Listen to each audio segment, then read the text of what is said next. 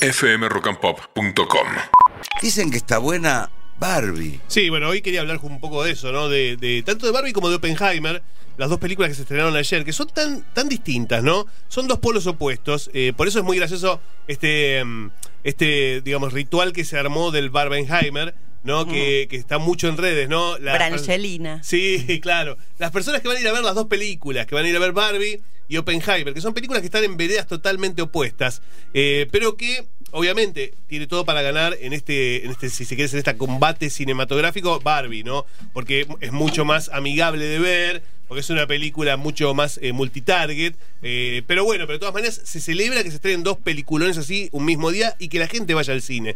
Barbie a mí me gustó, me gustó mucho y me sorprendió. Porque no es una clásica adaptación de vamos a poner a la, a la muñeca y al muñeco, a Barbie Ken, en una película live action, de acción real. No. Es en realidad una verdadera crítica a lo que fue Barbie, a lo que, a lo que suponía Barbie para las nenas, un modelo, eh, un, un role model de, de la mujer perfecta que era imposible de, digamos, de cumplir y que además no tenía que ver con las aspiraciones de muchas de esas niñas, ¿no?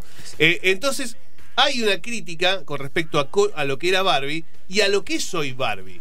¿no? Y a lo que es Mattel también, que es la empresa detrás de Barbie, que termina siendo el gran villano de la película. Ahí, es, ahí, digamos, ahí hay uno de los grandes aciertos del film. Que los productores sean mostrados como villanos, ¿no? Eh, eso me parece muy interesante.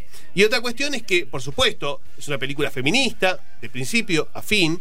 Aquí, eh, digamos, también todos los personajes femeninos de la película son inteligentes, eh, son, eh, digamos, empáticos. Y los personajes masculinos son o los villanos, obviamente, o los tarados, ¿no? Como Ken. Claro. Eh, y eso tiene que ver un poco con una reivindicación de lo que fue justamente esta cosa del juguete, ¿no? Del juguete, de que la nena tenía que jugar con la muñeca eh, y que la muñeca no era para ni para varones ni nada por el estilo, y que particularmente hasta la aparición de Barbie, las nenas solamente jugaban con bebés.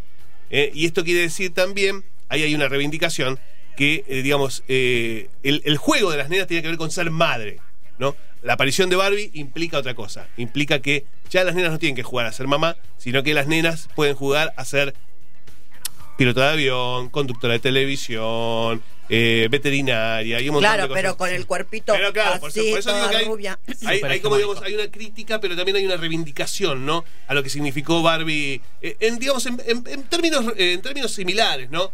Eh, es muy interesante. Es muy interesante porque toda la primera parte de la, de la película se desarrolla en el mundo de Barbie, en Barbieland. La segunda parte se desarrolla, se desarrolla en nuestro mundo.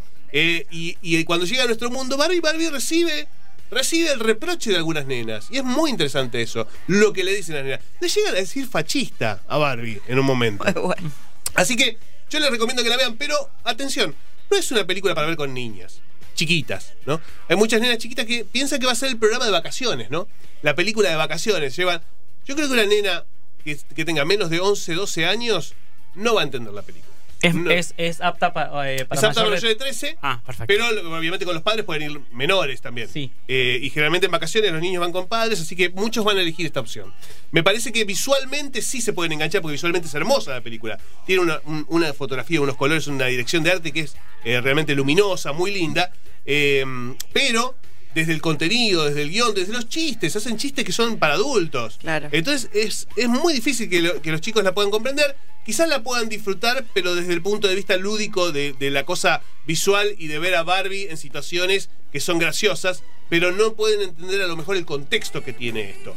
Eh, es muy interesante el trabajo de Margot Robbie, pero muy interesante también el trabajo de Ra- eh, Ryan Gosling como Ken, ¿eh? Como Ken. que no tiene, no tiene miedo al ridículo, no lo tiene, no lo tiene, y eso se lo agradece, ¿eh? porque en toda la película él queda como un tarado, como un pavo, ¿no? Y eso es muy interesante que lo haya aceptado hacer, este, porque, porque habla justamente también de una construcción de los actores en ese sentido.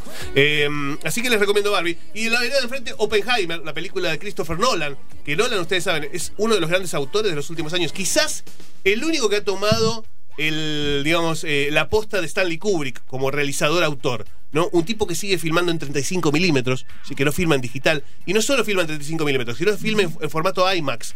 Eh, el formato de la pantalla más grande, eh, y eso hace que, digamos, que ya lo convierta en un autor interesante de ver. Una película de tres horas sobre un hecho real, Oppenheimer, el padre de la bomba atómica, obviamente no es una película bélica, es una película que, digamos, marca el camino de este hombre que era de izquierda, que era un comunista, y que termina trabajando para el gobierno de los Estados Unidos y desarrollando una bomba eh, que termina matando miles de personas en Hiroshima y Nagasaki y que termina de alguna manera demostrando que, digamos, la ciencia muchas veces debería ser responsable con respecto a lo que descubre o, con lo que le da, digamos, a, los, a los que manejan los hilos políticos, ¿no?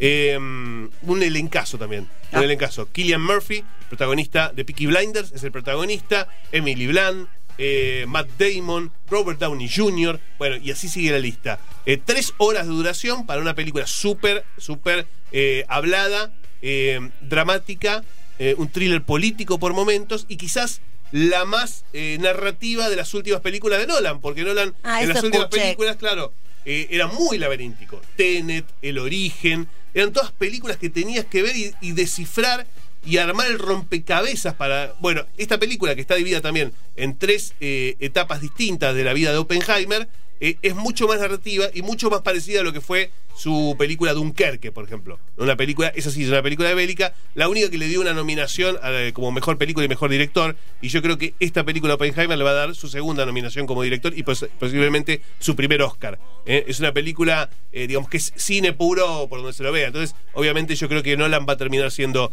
eh, ganador del Oscar por esta película. Wow. Y las tres horas no, se, se, bancan, viste que hay algunas que te pasan volando, como Babylon, a mí me encantó. Bueno, bueno Babylon es una, es una película mucho más clásica desde lo narrativo, ¿no?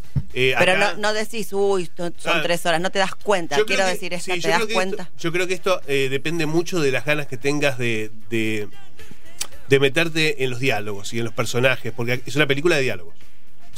y a pesar que es una película cara y grande, es una película intimista, ¿no? Es de, es de, es de, oficina para adentro la película.